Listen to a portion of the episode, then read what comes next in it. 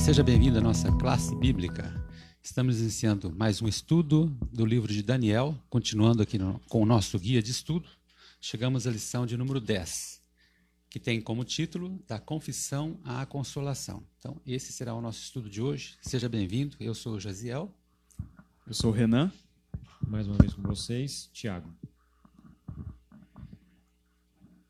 Antes de abrirmos a palavra de Deus, primeiro verso aqui especial que o autor separou para como base do nosso estudo, quero te chamar a atenção que no final desse vídeo tem um bônus ali para quem ficar até o final, tá bom? Então, tem alguma coisa boa ali no final do vídeo, você vai ficar sabendo. Então, nos acompanhe até o final desse estudo. O primeiro verso é Daniel 9, 19. Abre sua Bíblia aí e acompanhe conosco. Daniel 9, verso 19. Ó Senhor, ouve. Ó Senhor, perdoa. Ó Senhor, atende-nos e age. Não te demores, por amor de ti mesmo, ó meu Deus, porque a tua cidade e o teu povo são chamados pelo teu nome.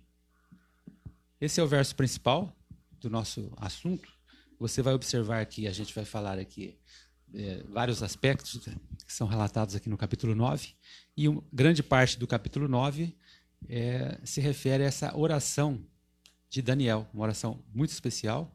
Há quem diga até que essa oração de Daniel aqui do capítulo 9 poderia ser um salmo, né? um belo de um salmo, né? tão bonito que é essa oração, tão profundo que tem aqui é, tudo que ele falou. Primeira parte do nosso estudo, eu quero chamar aqui o Tiago. Tiago, comece nos dizendo aí é, dessa grande oração, né, essa memorável oração do capítulo 9, tem, uh, tem algumas outras referências aí no livro de Daniel que a gente pode fazer, né? Exatamente. Uh, nós temos três orações que são marcantes no livro de Daniel. Né?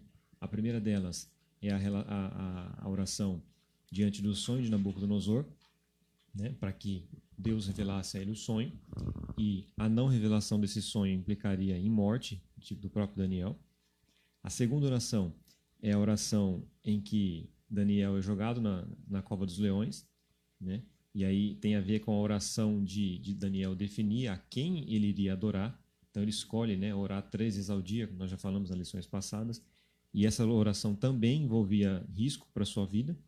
E a terceira oração, que é a oração que a gente vai falar hoje, que é uma oração muito linda, como o próprio Jaziel já disse, ela envolve inclusive intercessão pelo povo, né? Inclusive ele se inclui nisso, né? Nessa nessa condição de pecador. É a oração com fervor quando ele soube, né, da interpretação do sonho dos 2300 anos. Muito bem. Vamos dar uma resumidinha rápida, né? Começamos o capítulo 9 aqui, mas para quem de repente caiu de paraquedas nesse vídeo nosso de hoje, é, estamos seguindo aqui os capítulos de Daniel. No capítulo anterior, a gente veio daquela visão do bode, do carneiro, e, e percebemos que Daniel tinha ficado preocupado. Estão lembrados? Uma da, das preocupações dele foi com relação àquele verso de, do verso 14 lá do capítulo 8. O anjo chegou, ele conversando com o anjo ali, ele perguntou: Mas até quando vai durar essa visão, né, esse sofrimento do povo, do, do meu povo, etc. E, tal? e o anjo respondeu: Mas até 2.300 tardes de manhã o santuário seria purificado. É, essa preocupação que ficou na cabeça de Daniel, ele ficou sem resposta. Tá? Então, esse é o contexto. É, ele queria saber é, quando seria o livramento do povo. Estão lembrados que eles estão ali no cativeiro babilônico, querem voltar, né? e está chegando ali o final da, desse período. E agora chega o momento que eles, que Daniel começa a, a ficar com, essa, com esse dilema na cabeça. Tá? E agora vem a resposta do anjo, mas é, o capítulo 9, essa primeira oração aqui, é essa, é, é, essa inquietação de Daniel, tá? Inquietação diante da situação. Na parte de domingo aí, você que está nos acompanhando com o guia de estudo, a centralidade da palavra de Deus. A primeira pergunta da semana, ela diz aqui: Daniel disse que havia entendido pelos livros a profecia que ele estava estudando tão cuidadosamente. A qual livro ou livros da Bíblia ele se referiu? Então, Daniel ele era um assíduo estudioso da Bíblia, né? E Daniel ele naquele momento ele tinha todo o contexto das profecias é, dos profetas de, de todos os profetas que haviam antecedido a Daniel. E ele lendo os livros de Moisés e dos profetas, ele constatou duas coisas. Primeiro, que Deus tinha feito uma aliança com o seu povo e essa aliança era condicional. Então sempre tinha o se. Se vocês ouvirem a minha voz, se vocês seguirem os meus caminhos, eu vou abençoar vocês. E aí ele lê também uma profecia de Jeremias, do profeta Jeremias, que diz o seguinte: que em 70 semanas após o cativeiro de Babilônia, o povo seria liberto. 70 anos. Desculpa, 70 anos. É, 70 semanas é outra. 70 anos após o cativeiro, o povo seria liberto, o povo, os judeus seriam libertos da opressão de Babilônia. Então, lembra que Nabucodonosor ele foi, destruiu o templo, e aquele templo ele seria de novo reconstruído. E aí, ele está nesse momento no ano 539 a.C., e de acordo com os estudos, dois anos antes de completar esses 70 anos. E aí ele se vê nessa situação. Ele tem no capítulo 8 o anjo falando para ele: até 2.300 tardes e manhãs o santuário seria purificado. Ele fica assustado, ele fala: gente, eu não estou entendendo isso. Como que pode? É, o profeta Jeremias falou que eram 70 anos, agora chega o anjo e fala 2.300 tardes e manhãs, que a gente sabe que no contexto do, é, do, do, do dia-ano, né? é, o contexto profético do dia-ano, então 2.300 tardes e manhãs, 2.300 dias representavam 2.300 anos. E falou, como que vai, como que a gente vai fazer com isso? Né? A gente vai ficar sendo oprimido 2.300 anos. Quer dizer, já estava preocupado com 70, que estava por acabar, né? De 70 para 2.300 é muita coisa. Sim, e aí ele fica preocupado com isso e ele fala, não, na verdade faltam dois anos. E aí ele sabia que a profecia que era condicional, que se o povo se voltasse a Deus, é, se o povo confessasse os seus pecados e se arrependesse, ele seria liberto. E aí ele vai e faz essa oração de arrependimento. E essa oração envolve bastante coisa, né, Tiago? Exatamente. É por meio dessa oração em que Daniel ele, ele toma a real ciência do que estava acontecendo, porque ele percebe a gravidade do pecado que o povo havia cometido. E aí ele se inclui nessa, nessa condição também de pecador, do afastamento, né? Eles haviam quebrado a aliança com Deus. Ele percebe o porquê que tudo aquilo estava acontecendo, né? E, e ela fez com que Daniel então compreendesse né, e tivesse o senso de urgência. Eu acho importantíssimo a gente falar sobre isso, porque uh, eu acredito que hoje, né, para nós cristãos, uh, nos falta um pouco desse senso de urgência, dessa noção né, de em qual tempo da história nós estamos, do que já aconteceu, do que está para acontecer. Às vezes a gente entra numa certa mornidão, né, numa certa calmaria, numa zona de conforto, e a gente se esquece de tudo isso. Então, esse senso de urgência, o autor da, do nosso guia de estudos foi bem inteligente né, e propício quando ele trouxe essa, essa, essa informação para a gente. O senso de urgência que nós temos que ter em relação ao tempo em que nós vivemos. Muito bem. Já seguindo aí a domingo, vamos dar uma sequência aí na oração de Daniel. Na segunda pergunta, entramos aqui na, mais ou menos no contexto do que, que ele estava falando, né? Que, qual era o texto dele, o que, que ele estava dizendo na oração. Então, com base em que Daniel fez, ou melhor, com base em que Daniel fez seu apelo por misericórdia? Ele não chegou dizendo para Deus o seguinte: não, porque a gente merece, a gente é o povo de Deus, a gente é o povo escolhido, a gente é o povo eleito, então a gente merece ser liberto, a gente merece reconstruir o nosso templo. Ele não foi é, falando para Deus assim dos méritos do povo, dos méritos dele e do povo mas sim é, a base era na justiça de Deus e na misericórdia de Deus. Deus era um Deus justo, ou seja, se ele tinha prometido que em 70 anos o, é, o povo seria liberto, ele iria cumprir. E ele era um Deus misericordioso, porque se o povo se arrependesse, ele teria misericórdia do povo e iria libertar. Então ele começou a oração já é, não clamando em favor de si, mas clamando com base na justiça de Deus e também já confessando os pecados do povo. Ele se coloca. A gente vê na, no livro de Daniel que a Bíblia não demonstra nenhum, nenhum ato pecaminoso de Daniel. Daniel era um personagem plano. Daniel ele não, é, ele tinha pecado, com certeza. Só que a Bíblia não menciona. E até o anjo chega e fala para ele, não, é, você é muito amado, Daniel. Você é muito amado. Então Daniel era uma pessoa que se preocupava, uma pessoa que procurava se santificar. Só que ele se coloca no meio do povo, ele se coloca no meio das transgressões do povo e aí ele confessa os pecados do povo perante Deus para que Deus fosse misericordioso e desse a libertação. Importante também ressaltar os atributos aqui de Deus, né? Da, do que Deus oferece para nós como seres humanos, pecadores, né? E a gente acaba aprendendo um pouco mais aqui nessa oração de Daniel. O primeiro aí foi a misericórdia. Tem aqui o atributo, o segundo mencionado aqui pelo autor, Tiago. Qual foi? A, a graça, né? Exatamente. É, imagine que você tem uma petição para fazer para alguém, um pedido, e você sabe que essa pessoa é extremamente bondosa, misericordiosa, né? É exatamente isso que Daniel trouxe essa essa essa estratégia, digamos assim, né? Falando um pouco na, na nossa linguagem de hoje. Mas ele sabia da graça, da misericórdia, né? Da, da, da, da disposição de vir em perdoar os seres humanos e perdoar os pecados, e ele traz mais esse esse elemento para a oração, né? quando ele fala que Deus é um Deus é, é, de graça, é um Deus misericordioso, um Deus que perdoa, né? E aí a gente vê aqui uma ilustração do Evangelho nessa nesse episódio, porque o Evangelho é isso, né? Nós não, nós não merecemos nada do que foi feito no sacrifício de Jesus, não merecemos nada, nada disso.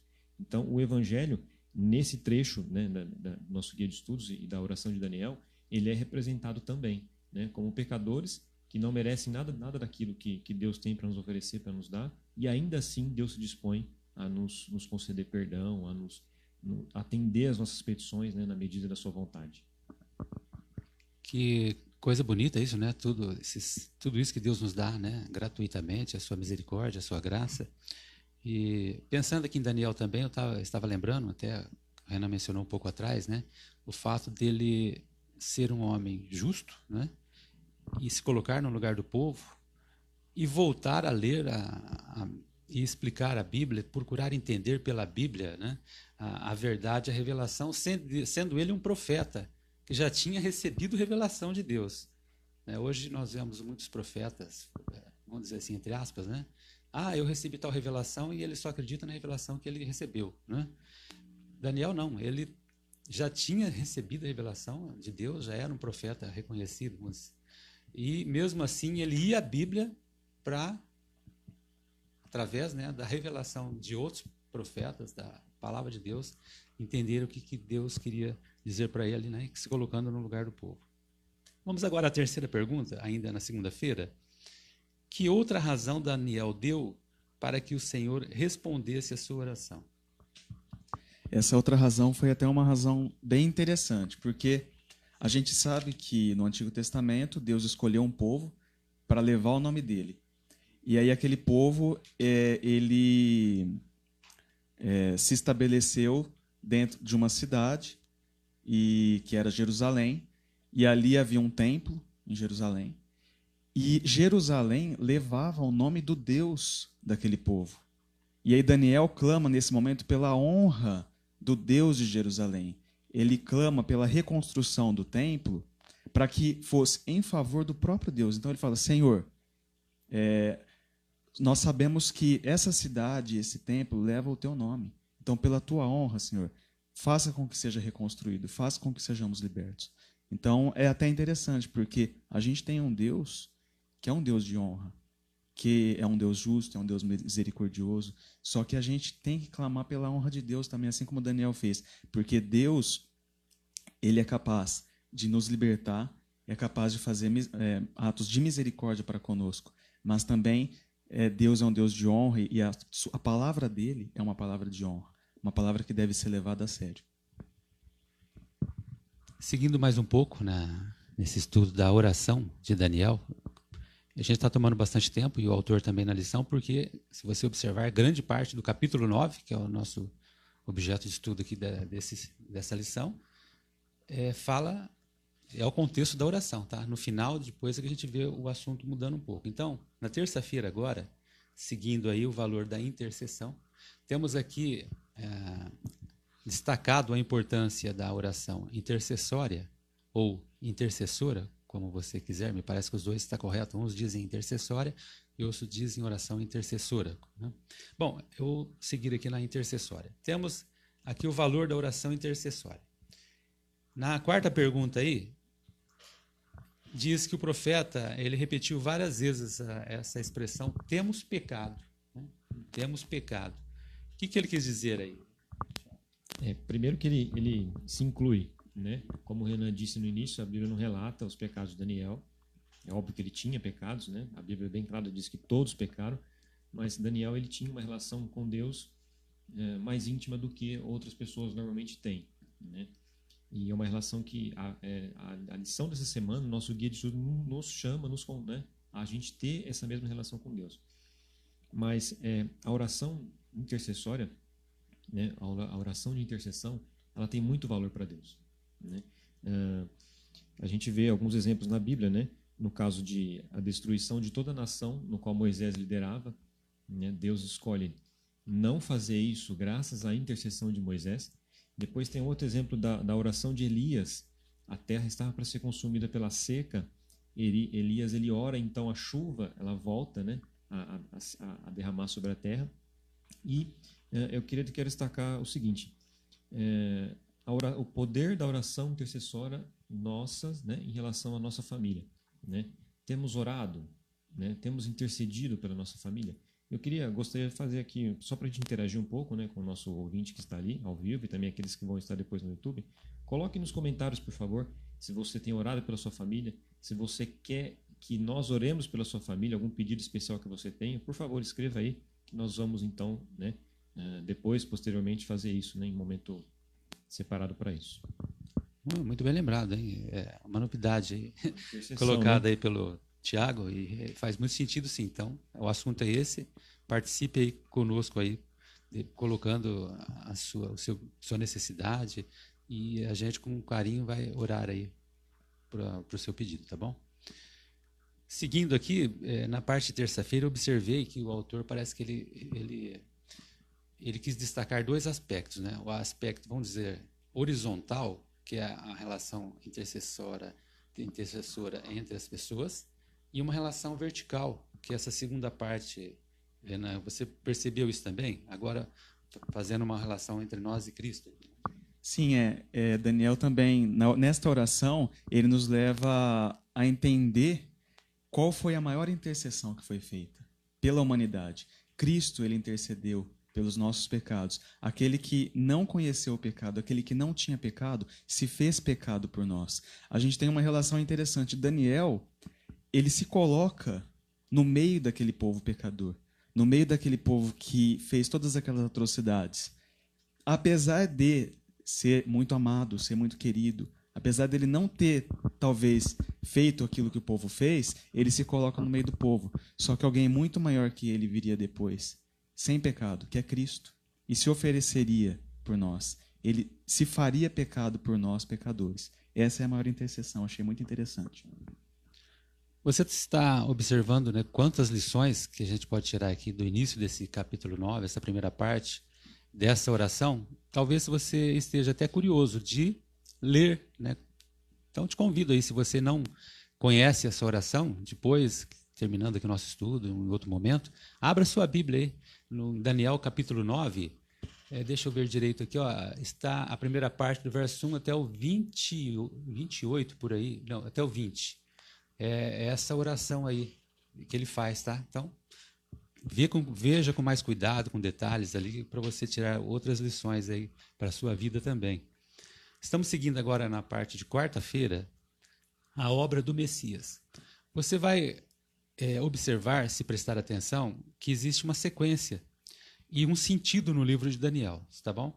É, está bem? Você pode perceber isso quando você estuda o livro de Daniel. Há uma sequência é, de entendimento. Por exemplo, aqui Daniel está orando dessa forma, faz um sentido, se você pensar. Tá? O sentido é, eles estão oprimidos, querem voltar, né, sair da repressão babilônica, mas ao mesmo tempo, é, ele espera que Deus responda para ele de uma forma. mas depois você vai perceber que Deus amplia ainda a sua resposta. E o sentido é porque ele está caminhando aqui na obra de um ser especial que está chegando. Na verdade, o capítulo 9 vai culminar é, na profecia messiânica, numa profecia que vai mostrar que o libertador, que o ungido, que o Messias tão prometido durante tanto tempo, agora ele está com os dias contados para chegar. E é a profecia que vai chegar, que nós vamos ver ali no final do capítulo 9. Estou falando isso para você ver a sequência. Agora você vai entender por que, que ele, é, essa obra do Messias está relacionada a toda essa questão de intercessão, sacrifício, etc. e tal, porque a obra dele agora começa a fazer sentido, né, Tiago? Sim. É, a gente vai falar seis aspectos né, dessa, dessa obra. Mas só para dar introdução, é, a oração de Daniel, né, a oração intercessória, ela, ela tem dois assuntos principais. O primeiro é a desolação de Jerusalém, o estado em que Jerusalém se encontrava, né? e, e o segundo é justamente como você disse, né? É, é, os pecados do povo, né? e serão resolvidos através das obras do Messias, que a gente vai falar agora, os aspectos que vai beneficiar inclusive toda a humanidade, né? não só o povo de Jerusalém. Eu quero chamar a atenção a partir desse momento, porque nós vamos passar agora aos detalhes da profecia se não, se não for até a mais importante da Bíblia. É incrível a profundidade de análise, de estudos que, se pode, de, que pode ser feito dessa profecia dos versos finais do capítulo 9. Tá? Estou dando essa, essa ênfase porque realmente você deve prestar muita atenção.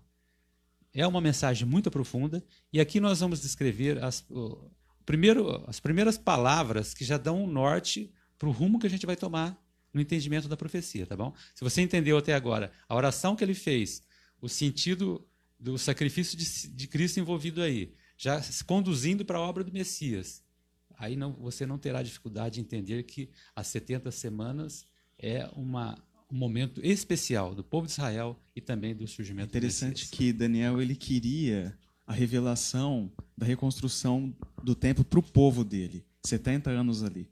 Mas Deus estava revelando para ele algo muito maior. Ele estava revelando a história da humanidade para Daniel.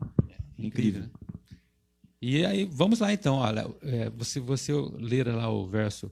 Eu vou até pegar aqui e vamos ler primeiro o texto, como está no texto.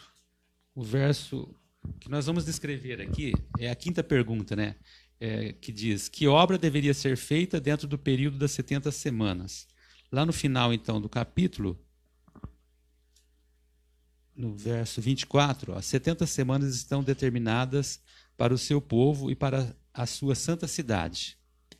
Para, então, olha, daqui para frente ele vai começar a falar os objetivos tá, da, da, da, dessa, dessa profecia que foi dada.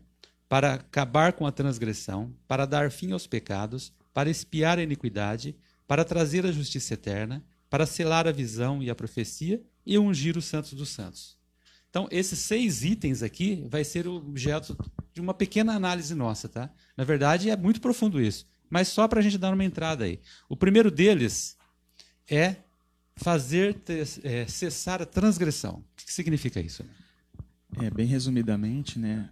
É, quando tudo era perfeito no céu, as coisas não existia o pecado, então tudo caminhava em perfeição. E aí surgiu o pecado, depois surgiu o plano da salvação. Só que o que, que o pecado fez? O pecado nos é, distanciou de Deus. O pecado fez nós nos rebelarmos contra Deus. E aí, fazer cessar a transgressão seria algo que Cristo faria para que nos aproximássemos novamente dele, para que os pecadores pudessem voltar a se aproximar, porque através do sangue de Cristo haveria essa unificação novamente entre Deus e o seu povo. Antes de você entrar na segunda parte, eu quero chamar a atenção para você não perder o sentido, tá bom? Observe aí a sequência. O que, que nós estamos começando a falar? Do cumprimento das 70 semanas. Qual era o objetivo? Então, no final das 70 semanas ia se cumprir tudo isso. Muitos se atrapalham um pouco e dizem assim, mas espera aí, depois de terminadas 70 semanas, quando Jesus veio, não acabou a transgressão. Nós vivemos ainda com transgressão. Mas o sentido aqui você tem que perceber naquele momento, na morte de Cristo, foi selado, sim. Ali se cumpriu a promessa que havia feito lá em Gênesis 3,15, tá bom? Então é nesse sentido sim que se cumpriu a, a, o finalmente aí cessado a transgressão, tá bom? E o segundo item? Bom, dar fim aos pecados. É, o salário do pecado é a morte, mas o dom gratuito de Deus é a vida eterna em Cristo Jesus nosso Senhor, como Paulo disse. Ela se relaciona também com o primeiro, né? Através dessa obra que seria feita, o pecado seria perdoado através do sangue de Cristo. E aí nós poderíamos voltar a viver de acordo com a vontade de Deus por meio do Filho dele. Tem até um sentido assim de, de selamento, né? De, vamos dizer assim, Jesus veio naquele momento selou essa condição, né? E o terceiro item, o Tiago, você vai explicar o terceiro e o quarto, né? Qual que é o terceiro? O terceiro aspecto é, é expiação, né, de toda iniquidade, de todo pecado, né? É, lá em Colossenses, verso, é, capítulo 1, verso 19, Paulo diz o seguinte: ó, Aprove a Deus que nele residisse toda a plenitude e que, havendo feito a paz pelo sangue da sua cruz, por meio dele, reconciliasse consigo mesmo todas as coisas. Então, o, o segundo aspecto da obra né, do Messias é expiar os pecados, ou seja, é trazer para si os nossos pecados para que a gente possa ter condições né, de um dia uh, uh, ter acesso ao céu. Uh, o quarto aspecto, então, é trazer a justiça eterna. Né? Somente, é, é, eu, eu, achei interessante aqui que o, o guia diz, diz, o seguinte: ó, somente pela fé a gente pode receber essa justiça que vem do Senhor. Né? Então, é algo que é, é gratuito, né? é uma graça de Deus, mas é, é para que a gente possa tomar posse dessa justiça eterna, né? entender que Jesus tomou o nosso lugar na cruz né? e por meio disso a gente pode se reconciliar com Deus. É, é um exercício de fé que eu e o nosso ouvinte tem que é, praticar. Muito bem. Seguindo agora para as duas últimas, quais foram as duas obras né, feitas pelo, por esse Messias que haveria de vir? Bom, a quinta é selar a visão e a profecia. Isso significa que aquelas profecias do Antigo Testamento, com o fim das 70 semanas, elas seriam seladas, ou seja, cumpridas. Então, essas profecias, elas teriam o fechamento. E, por último, ungir o Santo dos Santos. Aqui, é, dá a impressão que ungir o Santo dos Santos quer dizer ungir uma pessoa. Só que, na verdade, o que a profecia quer dizer é que o que seria ungido seria o santuário celestial, o santo dos santos do santuário celestial. Nós vemos que é, iria, nesse momento, iniciar o ministério de intercessão de Cristo no santuário celestial. Uma observação, né, que às vezes muitos dizem assim, mas é, os santos dos santos se Jesus já entrou direto no Santo dos Santos, para que, que precisaria ser ungido ou, separado do lugar santo, santíssimo? Né? Mas aqui a gente faz uma referência ao, lá ao Velho Testamento, quando foi instituído ali por Moisés, para iniciar seus trabalhos, eles também fizeram esse serviço. Tá? Então, antes de começar o trabalho, eles foram, fizeram a unção total do santuário, aí se iniciou os trabalhos. Assim também é essa referência. Jesus vindo, ele também terminando a sua parte é, aqui do ministério, ele entraria no lugar né, dos santos dos santos, no lugar no santuário, um, ali iria feita essa unção, né, não sei se simbólico ou não, dessa forma, para nos dar então condição aqui de iniciar-se os trabalhos e continuar o trabalho no santuário celestial. Chegamos aqui à quinta-feira, o calendário profético. Entramos agora é, na parte que começa a destrinchar um pouco mais aqui a profecia como um todo. Só lembrando, né, Daniel 8,14, que é o ponto de referência, você não pode esquecer disso, até 2.300 tardes e manhãs o santuário seria purificado. No texto, né, será purificado. Lá, esse verso, no capítulo 14, está meio isolado, porque lembre-se que lá tudo que foi dito de símbolo do capítulo 14 na parte inicial, o próprio anjo respondeu. Só esse que ficou pendente. E que foi o que deu um pouco de dor de cabeça em Daniel no fim do capítulo, que ele ficou muito atordoado ali. E agora vem a resposta, depois de algum tempo, e a resposta é essa outra profecia para completar todo o ciclo, né, Tiago? É.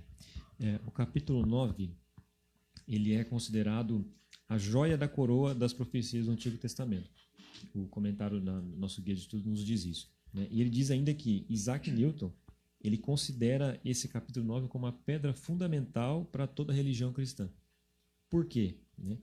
É, é, ela é tão fantástica, essa profecia, que ela é utilizada, inclusive, para dar validade à inspiração divina para escrever a Bíblia. Porque a cronologia né, que foi citada lá atrás, ela, vem se, ela se cumpriu e ela vem se cumprindo. Então, essa, essa ordem dos fatos, escrito num livro, né, mostra que para que a, a, algum ser humano tivesse essa ideia, essa noção, só, pode, só poderia acontecer por meio de inspiração divina. Então, daí a importância do capítulo 9.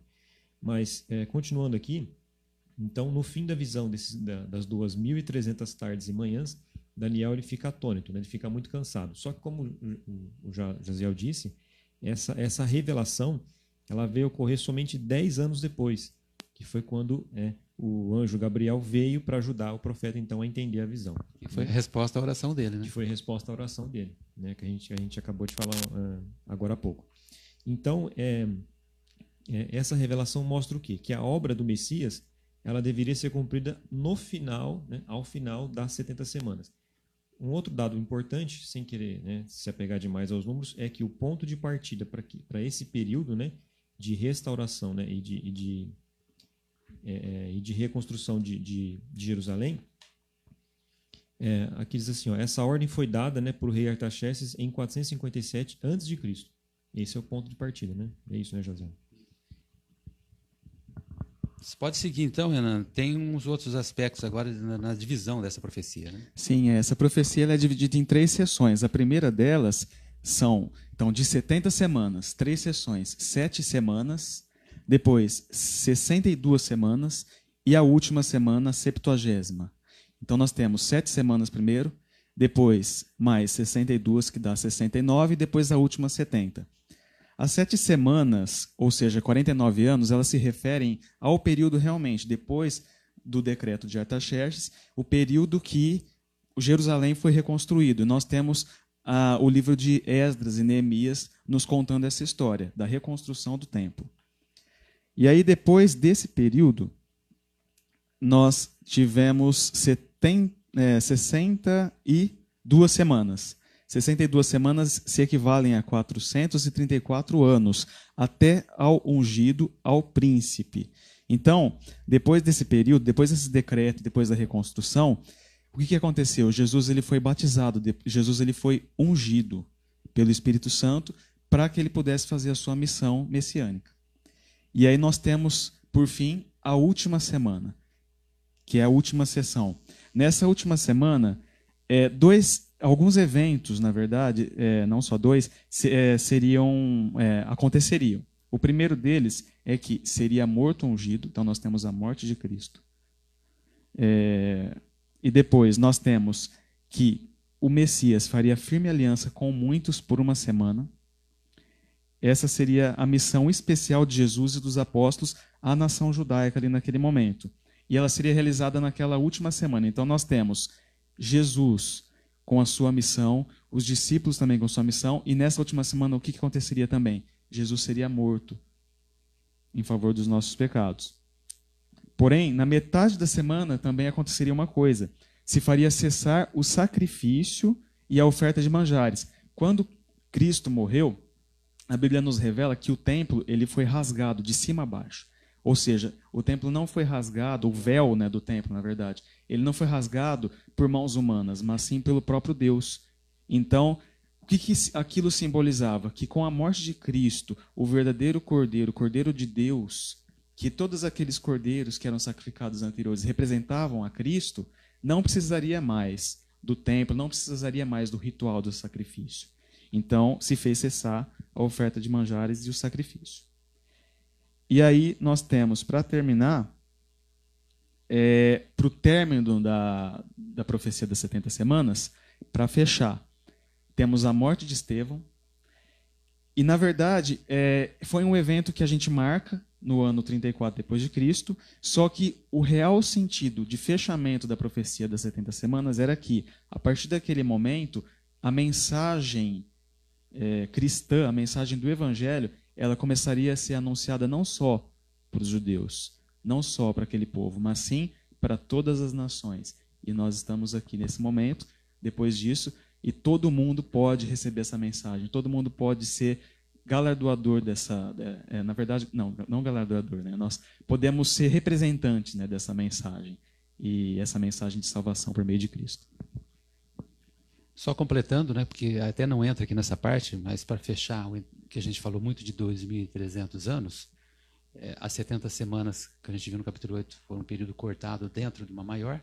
Então, as 70 semanas muito faladas aqui estão dentro do período das 2.300 tardes e manhãs. Né? Então, se iniciou em 457, depois, no ano 34, fecha as 70 semanas, e depois, para completar os 2.300, mais 1.810 dias, fecha, então, toda a profecia dos 2.300 dias no ano 1844. É, e também nessa sequência de que você disse, né, trazendo para os nossos dias, né, essa, essa sequência né, de tudo isso que a gente recebeu, né, de, após o evangelho poder ser levado né, a outras nações, temos a pergunta 6 da semana, que faz uma alusão a isso. Né? Já se passou tanto tempo, né, Tiago? Parece que as coisas não mudaram. É. É, bem rapidamente, né? então a gente percebe que todas as profecias se cumpriram até aqui. Né? Tudo que a Bíblia previu aconteceu. Né? Então, apesar de momentos difíceis, que talvez você e eu temos passado, né? a gente tem que ter em mente o seguinte: Deus está no controle. Né? Em breve tudo isso vai terminar. Se essas profecias se cumpriram, né, o nosso sofrimento e a nossa dor também vai terminar. Tudo isso vai ter um fim um dia. Eu queria já dar meu comentário final, que está, eu deixei até esse para dar no final, uh, é uma parte que encerra o nosso domingo aqui, um parágrafo que eu gostei bastante, que diz assim: até uma complementação do que você disse, Tiago. Quanto mais estudamos a Bíblia, compreendemos melhor a situação contemporânea do mundo. Percebemos nosso lugar nele e reafirmamos nossas razões para ter esperança em meio a um mundo que não oferece nenhuma esperança. Olha que bonito, né? É o que você e eu estamos fazendo aqui hoje. Né? Quanto mais a gente estuda a Bíblia, mais vê a revelação de Deus, é, a gente se sente mais confortado e confiante de que tudo aquilo que foi dito, toda a revelação de Deus está se cumprindo. E no mundo sem esperança que a gente vive, na verdade, é, todo dia né, a gente só vê notícia ruim, é, fica pensando, nossa, mas está difícil né, de viver né, num mundo como esse. Né? Mas tudo isso, é, nos, a palavra de Deus né, nos traz a esperança de que tudo vai se cumprir no devido tempo. Né? Qual que é a, a palavra final de vocês? Pode. Posso falar primeiro? É um aspecto muito interessante desse estudo que eu achei foi a paciência que Daniel teve, a perseverança que ele teve na sua primeira oração e a paciência ali para esperar a resposta de Deus. Daniel ele esperou 10 anos para que Deus respondesse a oração. E aí trazendo para a gente, muitas vezes a gente ora e a gente espera que Deus responda na hora. Muitas vezes a gente tem um problema, por exemplo, com algum familiar nosso, um filho que está passando por uma dificuldade, é, um, um, uma, um, familiar que está no mundo das drogas, a gente ora por essa pessoa, alguém que ainda não se converteu aos caminhos de Deus, e a gente acha que a pessoa já tem que, que aceitar de uma hora para outra, Deus já tem que responder. Não, nós temos que ter paciência, assim como Daniel teve. Daniel obteve a resposta muito tempo depois, mas Deus respondeu. Nós não sabemos qual é o tempo de Deus. Então, se você tem feito uma oração hoje e você tem esperado, tenha paciência porque Deus vai responder. Tenha certeza disso. É só ter fé. Nessa mesma linha, eu quero encerrar com algumas perguntas para você que está nos ouvindo. Você tem sido paciente para aguardar as respostas de Deus? É, de que maneira você tem esperado? A, Bíblia nos diz que Daniel esperou de que forma? Estudando mais ainda a Bíblia e procurando as respostas na Bíblia. Será que eu e você temos feito isso?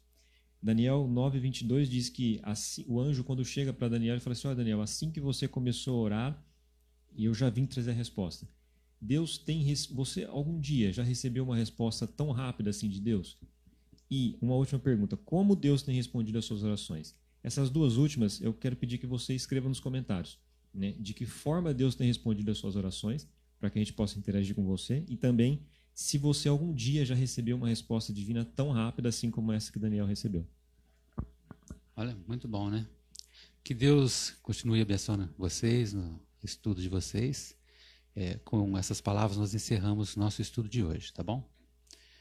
Mas tem aquele bônus que eu falei lá no começo, né? A gente tem que agora revelar para vocês e cumprir, né? Prometeu, tem que cumprir. É, é o seguinte: é, eu estava pensando em estudar é, essa semana, falei, gente, mas nós vamos fazer um estudo tão importante como esse de Daniel 9, o guia, mas não tem tempo para entrar muito na, na, na, profecia principal ali, que é destrinchar os detalhes das 70 semanas e dos 1.300 anos ali, tá bom?